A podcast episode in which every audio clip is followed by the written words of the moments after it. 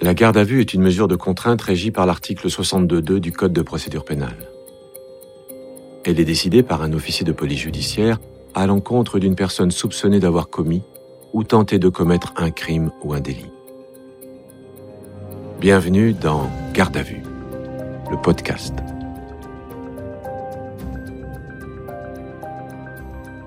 Juillet 1995. Un appel anonyme informe la police que le décès d'un homme, Jean-Bernard Victorska, déclaré comme accidentel, serait en fait un meurtre. Il aurait été tué par sa femme et son amant. Les policiers récupèrent le corps in extremis juste avant son incinération. L'autopsie confirme l'homicide. Les policiers interpellent le couple dénoncé par la mystérieuse informatrice ainsi que la femme chez qui ils sont découverts. Mais lors de cette arrestation, l'homme prétend s'appeler Jean-Bernard Victorska, c'est-à-dire qu'il donne l'identité du mort. Ils sont transférés à la brigade criminelle de Versailles. Le 20 juillet 1995, à 13h15, leur garde à vue commence. Vous écoutez le premier épisode de l'affaire Victorska. Ces auditions ont été reconstituées avec des comédiens d'après les procès-verbaux des interrogatoires. Vous entendrez aussi les témoignages des enquêteurs et des avocats qui ont travaillé sur l'affaire. Comment vous vous appelez? Jean-Bernard Victorska. Victorska, ça s'appelle comment ça? W-I-K-T-O-R-S-K-A. Et donc, pas facile comme orthographe. Victorska. Jean-Bernard donc. Je ne dis rien, je le laisse dans, dans son mensonge Inspecteur divisionnaire Lepache, brigade criminelle. et je continue comme s'il s'agissait effectivement de Vestorka Jean-Bernard pour ne pas attirer son attention. Votre date et lieu de naissance 22 février 1953, à Remiremont dans les Vosges. Je me suis simplement dit que l'intéressé qui était là avait quelque chose à cacher. Vous habitez? Sarcelles. 1 allée du Meunier. 1. Allée du Meunier Sarcelles. Est-ce que vous voulez qu'on prévienne votre famille euh, pour votre garde à vue? Pas la peine puisque ma femme était là quand j'ai été arrêté. Celle qu'il présente comme sa femme, c'est Nadège Viktorska, la femme de la victime. Lors de son arrestation, elle a immédiatement dit que son mari était mort. Mais celui qui se fait passer pour Jean-Bernard Viktorska n'a pas pu l'entendre. Il avait déjà été mis à l'écart dans une autre pièce. C'est très révélateur de sa personnalité. En réalité, c'est quelqu'un qui est dans la toute-puissance. Frédéric Landon, avocat de Jean-Stéphane Sesley. Et c'est quelqu'un aussi qui veut peut-être s'amuser et balader un peu les fonctionnaires de police avant d'arriver à l'essentiel, c'est-à-dire d'être interrogé sur le motif de son interpellation. Vous allez me signer le PV d'audition. Ici. C'est rapide comme interrogatoire. C'est parce qu'on a un petit souci sur votre identité. Donc pour comprendre un peu mieux, on va faire tous les relevés anthropométriques, les photos, les empreintes, tout un temps.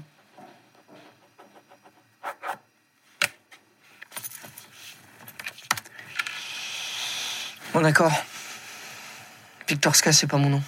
Ah, on y arrive. On va peut-être y voir un peu plus clair. Et donc? Je m'appelle Jean-Stéphane Sesley. Ben voilà. On va quand même vérifier ça à l'identité judiciaire. Les services d'identité judiciaire nous permettent d'avoir accès à des archives dans lesquelles on garde toutes les traces de toutes les personnes qui ont été euh, l'objet de poursuites euh, judiciaires, Inspectrice Piana, brigade criminelle. avec leur identité, leurs empreintes, et ce qui nous permet, nous, après, de les confondre en cas d'usurpation d'identité ou en cas de, de découverte d'un corps qui n'est pas identifié, on peut joindre les deux. Et ça a été bien sûr utile puisque ça a confirmé son identité et ça nous a permis rapidement dans les fichiers de connaître l'historique de son passé de délinquant. Habitué des gardes à vue, Jean-Stéphane Sesley a déjà été condamné pour vol à main armée, trafic de stupéfiants, proxénétisme. Par ailleurs, il est en cavale puisqu'il n'a pas réintégré sa prison lors de sa dernière permission huit mois auparavant. Isolé lors de son interpellation, Jean-Stéphane Sesley ne connaît donc pas la raison exacte de cette garde à vue. Mais s'il semble si sûr de lui, c'est parce qu'il sait que le médecin, appelé le 14 juillet pour constater le décès, a conclu à un accident de musculation. Les pompiers et policiers venus ce soir-là ont confirmé la mort accidentelle.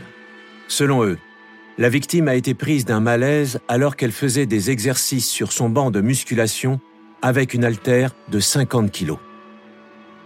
L'haltère serait tombée sur son cou et aurait entraîné le décès.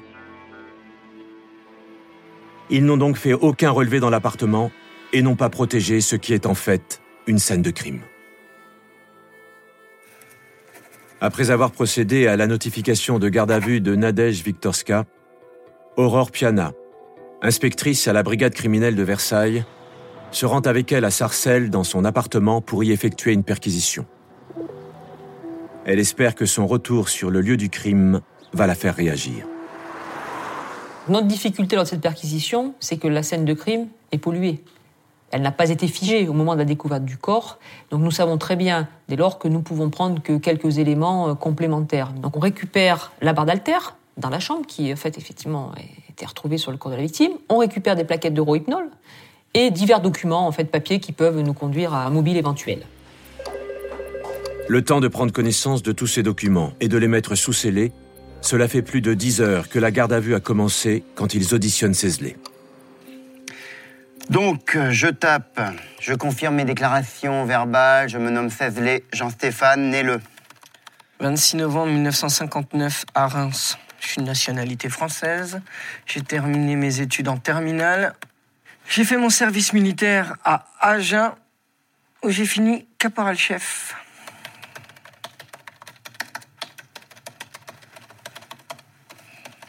Et là, vous habitez où? Je suis sans domicile fixe. Parfois, je dors chez ma mère et mon beau-père à Sarcelles.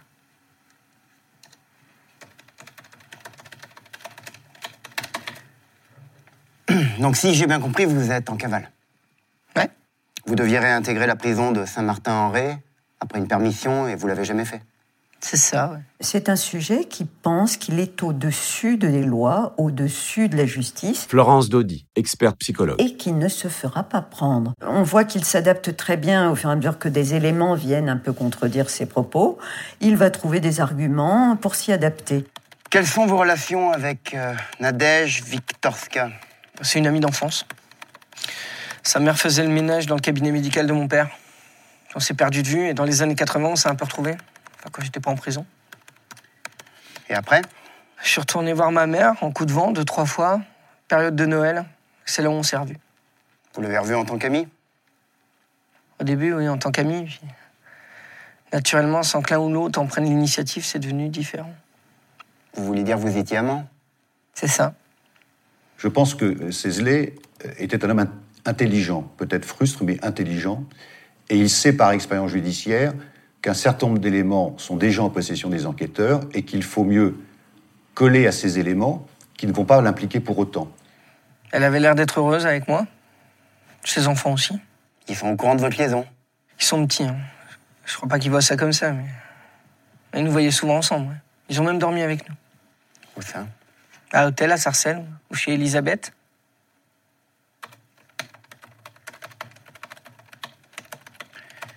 Quels sont vos liens avec Elisabeth? C'est une amie.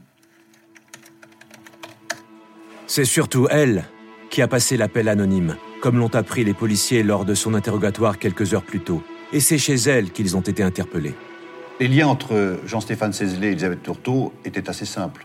Jean-Stéphane Cézelet a été à un moment donné euh, celui qui l'a approvisionné en produits euh, stupéfiants. Manifestement, il y avait une dette entre eux. Elle l'hébergeait à la demande de Cézelet. Andréane Sakaz, avocate des enfants Viktorska. Il lui a raconté ce qui s'était passé. Je crois que, en toute conscience, parce qu'elle avait une dignité, parce que elle avait une conscience, elle ne voulait pas que ce crime reste impuni. C'est quelqu'un qui est sous l'emprise de la drogue assez souvent, Pascal Lavis, avocat de Nadège Viktorska. qui est déjà connu des services de police pour usage de stupéfiants. Elle ne veut certainement pas rajouter à un passé déjà lourd des risques quelconques de lien avec un acte grave. Les policiers relâchent donc leur indique Elisabeth Tourteau. Dans ce dossier, ils vont tenter de la protéger et ne pas révéler son identité. Mais en l'absence de preuves matérielles, ils n'ont que son appel anonyme pour fonder leurs soupçons. Pour avancer, il leur faut absolument des aveux. Le mari de Nadège, vous le connaissiez? Elle venait parfois chez ma mère. On n'avait pas beaucoup de discussions. Je pense qu'il se doutait même pas qu'on était amants. Mais elle avait besoin de quelqu'un qui s'occupe d'elle. Il faut dire que lui, il était bête. Bon, on va en revenir au 14 juillet. Hmm hein? Qu'est-ce que vous avez fait ce jour-là? Je suis arrivé en fin de matinée chez Nadège. Jean-Bernard était là. On a pris l'apéritif. C'était quoi comme apéritif? Du pastis. Vous en avez bu beaucoup? Un ou deux comme Nadège, comme Jean-Bernard. Lui un peu plus, hein.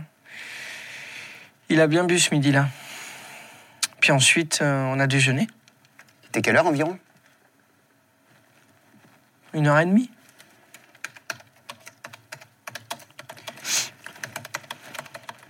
Vous êtes resté à table jusqu'à quelle heure Bah, je- 14h30. Ouais, ça doit être ça, ouais. on est resté une heure à table à peu près. ouais. Et après Bah, après, on n'a pas pris de dessert parce que Jean-Bernard commençait à être agressif. Il avait bu pas mal de rosé. On n'a pas pris de café non plus et j'ai décidé de m'en aller. Vers quelle heure 15h30, 16h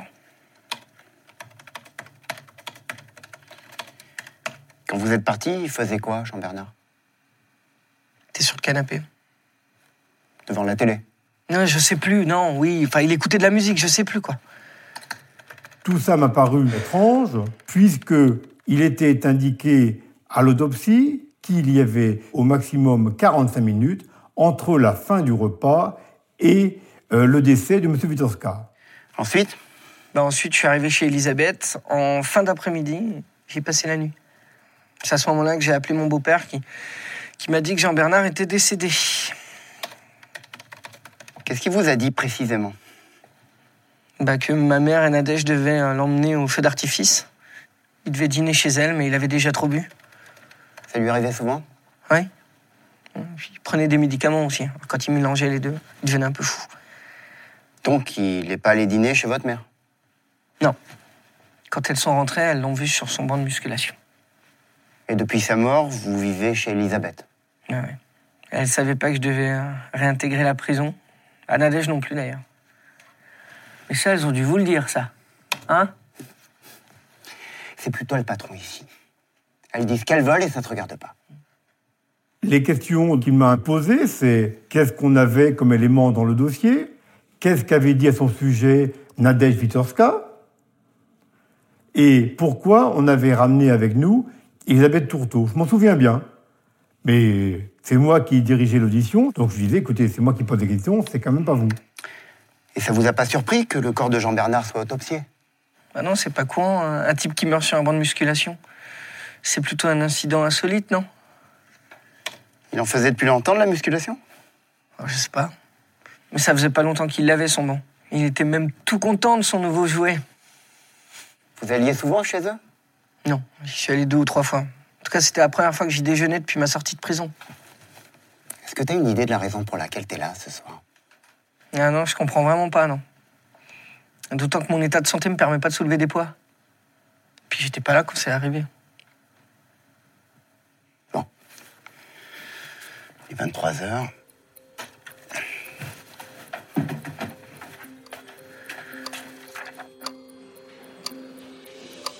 Dix minutes après la fin de l'audition de Jean-Stéphane Sesley, c'est au tour de Nadège Viktorska d'être interrogée. Vous vous inquiétez pas, ça va bien se passer. Donc vous êtes bien marié sous le régime de la communauté des biens depuis 11 ans avec monsieur Viktorska Jean-Bernard. Ça s'écrit bien comme ça? Oui, c'est comme ça. C'est vrai qu'on se trompe souvent. Vous avez des enfants? J'en ai deux. Euh, le grand a 10 ans et demi, le petit 7 ans. Ils sont où en ce moment? Dans Lyon. Ils devaient rester jusqu'à quand? Demain. Euh, Ils peuvent euh, y rester un peu plus longtemps si besoin? Ah oui, ils sont chez une amie. Vous vous occupez beaucoup d'eux en temps normal? Oui.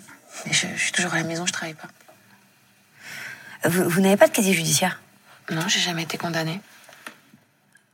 Vous saviez combien gagnait votre mari par mois? Euh, oui, à peu près. Combien? Bah, 10 000 francs à peu près, puis parfois plus avec les heures sup. Et ça pouvait aller jusqu'à combien? 13 000 vous, vous saviez qu'il avait une assurance vie? Oui. Il l'a prise au début quand on s'est mariés, euh, il y a 11 ans. Et euh, il y a combien dessus? Je sais pas. Vous êtes sûr? Enfin, je, je sais qu'il y a un prélèvement qui part dessus euh, tous les mois, de 275 francs. Et qui est le bénéficiaire de cette assurance en cas de décès de l'assuré? Bah, au début, c'était moi, mais mon mari a parlé de rajouter les enfants, je sais pas s'il l'a fait. Donc, lors de son interpellation au domicile d'Elisabeth, Nadège avait été retrouvée euh, en possession d'une pochette Inspectrice Piana. contenant des papiers très intéressants, notamment des documents bancaires, des pièces qui étaient à fournir en fait pour toucher les primes d'assurance vie de son mari. Et il y avait un courrier précisant le montant de la prime à plus de 500 000 francs. Quels sont vos rapports avec l'homme que nous avons arrêté en même temps que vous C'est un ami. Un ami. Vous le connaissez depuis longtemps Oui, depuis qu'on est tout petit. Vous avez toujours gardé contact Non Dans quoi Ah Non, on s'est un peu revus depuis euh, la fin de l'année, parce qu'il est revenu voir sa maman, Ah, elle habite où sa mère à Sarcelles, à côté de chez moi. Alors quels sont vos, vos rapports avec lui On se voit de temps en temps.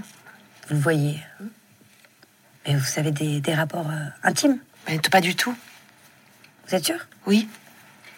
On est étonné dès le départ qu'elle euh, nie une relation quelconque, voire intime, avec Cézelet. Inspecteur divisionnaire Lepache. Mais indirectement, on la comprend, car elle veut aussi le protéger. Donc là, rapidement, on se dit qu'ils sont tous les deux impliqués dans cette action criminelle. Est-ce que vous avez des relations en dehors de votre mari? Non, jamais. Donc on écrit, il s'agit d'un simple ami, je n'ai jamais eu de relation sexuelle avec lui. Oui, c'est ça. Elle pense encore qu'elle peut et qu'ils peuvent s'en sortir. Ça lui est arrivé de déjeuner euh, chez vous? Non. Jamais? Non. Donc il n'a jamais déjeuné chez vous? Non. C'est tout à fait ce qu'on appelle le PV de chic. On laisse le mensonge se mettre en place et on enferme la personne dans ce mensonge jusqu'à un point où de toute façon elle ne pourra plus en sortir. Vous pouvez nous, nous, nous raconter euh, ce que vous avez fait la journée du 14 juillet? Oui. Il vous écoute. Le matin, euh, j'ai été faire des courses pour le déjeuner. Ensuite, on a mangé. Et ensuite, j'ai été chez Madame le maire. Choisir le 14 juillet comme date, ça pouvait être pertinent dans le sens où il y avait les festivités du 14 juillet, le feu d'artifice ce soir, c'est un petit peu une journée festive pour les, pour les, pour les Français, pour les citoyens. Euh, les forces de l'ordre sont par ailleurs très occupées. Et puis à côté de ça, euh, Nadège pouvait librement euh, partir de chez elle, aller chez les amis, euh, en revenir. euh. À quelle heure vous êtes allé chez Madame le maire? Euh, vers 5h30. Et que faisait votre mari à ce moment-là? Il se reposait Où ça? Dans la chambre de mon fils. Ah bon? Pourquoi dans la chambre de votre fils? Il préférait, elle est plus fraîche. Il avait beaucoup bu à midi, euh, au moins 4 ou 5 doses de Ricard, et euh, il a fini la bouteille de vin, et il m'a demandé de prendre des cachets de Rupnol. Bah, J'ai essayé de l'en dissuader, mais il m'a dit que c'était pas mes affaires. il les a pris quand même. Oui. On voit clairement qu'elle cherche à minimiser son rôle. Elle essaie de trouver un argument pour justifier qu'il ait pris des médicaments, mais pas dans le cadre d'une action criminelle, simplement parce qu'il voulait dormir. Il les a pris après le déjeuner? Il en a pris combien? Je sais pas. Il, il m'a dit qu'il me rejoindrait plus tard chez les Lemaire pour le feu d'artifice. Mais après, dans la soirée, comme euh, il n'arrivait pas, j'ai appelé plusieurs fois euh, à la maison, cinq ou six fois. Ça répondait pas. Du coup, j'ai décidé de venir avec Claudine pour le chercher. Et c'est là qu'elle l'a trouvé mort. Mais Cla- Claudine, c'est c'est bien Madame le maire. Oui. Et, et après, on a appelé son mari et les pompiers. Et où était le corps du défunt? Sur, sur le banc de musculation, avec l'haltère sur le cou. C'est bien l'utilisation de cette barre euh, lourde euh, qui a fait pression, Bernard Marc, médecin légiste. mais euh, elle a été manipulée, maintenue et a occasionné le décès de cette façon-là. On a des lésions qui sont tout à fait euh, évocatrices, qui sont des lésions qu'on regroupe dans les lésions dites de strangulation, avec de- des lésions internes, des lésions des cartilages, des compressions des gros vaisseaux du cou. Jean-Bernard Victorska était un homme costaud, 1m90 pour 85 kg. Comment se fait-il qu'il ne se soit pas défendu? Les analyses apportent deux éléments. La présence d'un tranquillisant, qui est même un tranquillisant actif et un hypnotique, le flunitrazépam et la présence d'alcool. Alors, le flunitrazépam, c'est le produit actif d'un produit somnifère qui était le rohypnol, qui a été retiré du marché, qui était un produit provoquant un sommeil rapide. Le fait de retrouver du produit essentiellement dans le sang et très peu dans l'urine euh, indique que le toxique a été ingéré peu de temps avant le décès. Il a juste eu le temps de passer dans la circulation sanguine. Il commence à peine à être éliminé et on est certain que son ingestion est proche du moment du décès. L'analyse du bol alimentaire va confirmer elle aussi que le décès est proche du déjeuner.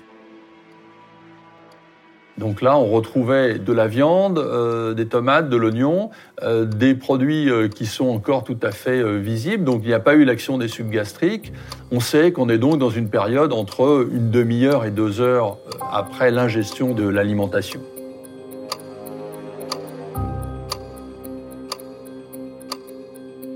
Vous venez d'écouter un épisode de Garde à vue. Retrouvez bientôt la suite. Et d'ici là, n'hésitez pas à vous abonner à ce podcast et à lui plein d'étoiles.